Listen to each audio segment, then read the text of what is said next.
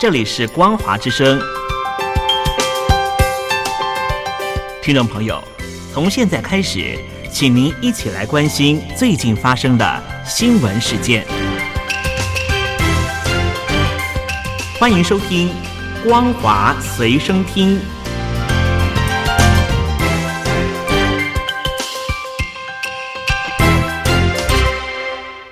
各位听众朋友，你好，欢迎收听今天的《光华随身听》，我是老谷。首先带您关心，根据大陆媒体报道，香港法官近期先后两次要求听审者脱下印有“反送中”口号的黄色口罩，不知此举是否反映出反送中物件已经不容于香港法庭内，或只是个别法官的要求。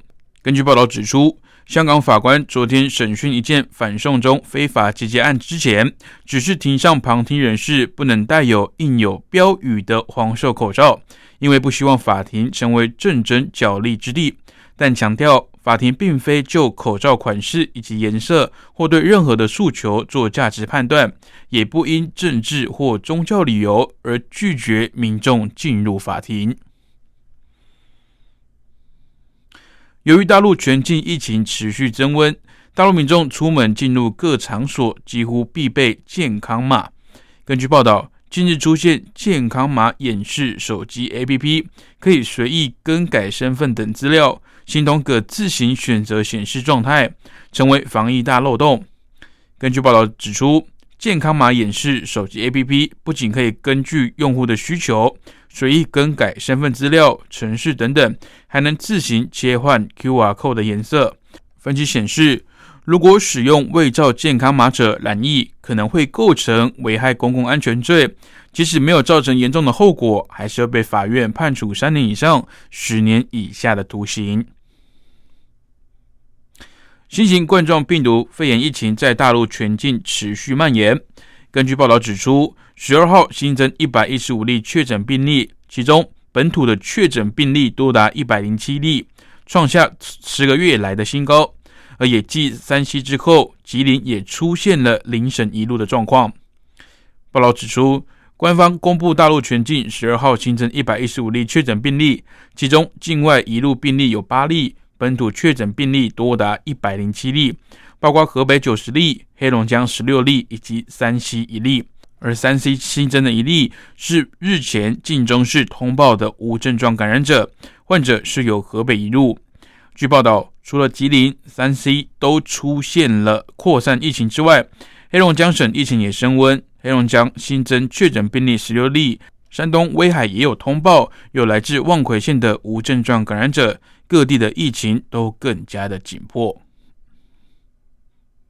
根据大陆媒体报道，大陆全国人大常委会下周将审议海警法草案。该草案明定，未来当外国船舶在大陆海域违法活动的时候，大陆海警可以动用武器。根据报道，大陆全国人大常委会将在本月二十号到二十二号在北京召开。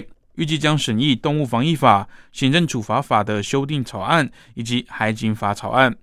根据报道，大陆去年十一月已经公布《海警法》草案。该法规定，如果外国船只在大陆管辖的海域违法活动，且不遵从海警局要求停船的命令等状况，海警可以动用武器。日本媒体当时曾指出，在钓鱼台海域作业的日本渔船恐怕会成为目标。海警法草案适用的海域包括领海、专属经济海域以及大陆礁层等等。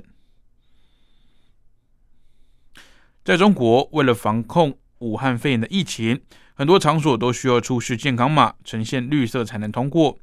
近期却出现一款模拟健康码的软体，路媒痛批这是在扰乱疫情防控，警方也已经介入调查。这款应用程式标明了注意事项。称仅作为演示目的，二维码并非实际健康码或是复工码，勿用于被扫码的场合，以免引起不必要的误会。而尽管如此，它被用来与真实健康码鱼目混珠的几率还是很高。多家路媒发出评论，要求严查此事。澎湃新闻指出，这个恶意软件可以说是在挑衅全国上下一年多以来的抗疫努力。红星新闻也称。细节决定疫情防控的成败，只是需要严查并且追责。不过，根据记者这几个月来的观察，即使没有这款应用程式，不代表健康码的使用就不存在漏洞。在上公车、进出火车站或是机场等场合，所谓的出示健康码，经常就是司机或是负责通道的人员看一眼，主要是认颜色，不一定会注意上面的时间。所以，确实曾经有人用手机荧幕截图的方式，将图片传给没有健康码的人，方便后者通行。部分的年长者也没有使使用智慧型手机，或是没有使用这些软件，上公车的时候被粗暴的质问。在疫情初期，就有发生借手机或是借图以通关的状况发生。中国大陆国台办今天宣称，我国政府十一号开始受理换发新版护照是独盟的小伎俩，并不会得逞。陆委会昨天晚间表示，护照改版是中华民国作为主权国家的内部事务，中共当局无权干涉批评。我国新版护照十一号开始接受换发，封面放大台湾字样，以强化国际识别度。中国国务院台湾事务办公室发言人朱凤莲上午宣称，民进党当局任何在国际上进行独盟的小伎俩都不会得逞，改变不了台湾是中国一部分的事实。大陆委员会晚间则以书面形式应询表示，护照改版是中华民国作为主权国家的内部事务。新版护照凸显了台湾，旨在强化辨识度以及彰显台湾元素，更好的维护国人海外旅游权益以及便利。中国当局无权干涉批评。而至于国台办上午宣布新设的四个海峡两岸交流基地，陆委会指出，中共近年持续设立海峡两岸交流基地，透过两岸经贸、文化交流、民间信仰、青少年交流以及中青往来等方式。积极加强宣扬中华文化的连结关系，并希望争取台湾民众对陆方的文化以及政治认同。陆委会并表示，政府支持正常、健康、有序的两岸交流。面对两岸关系，政府也不会冒进，也会坚守原则。后续陆方相关的作为，我国政府也会持续关注，并且应应。好了，以上是本节光华学生听的内容。感谢您的收听，我是老谷。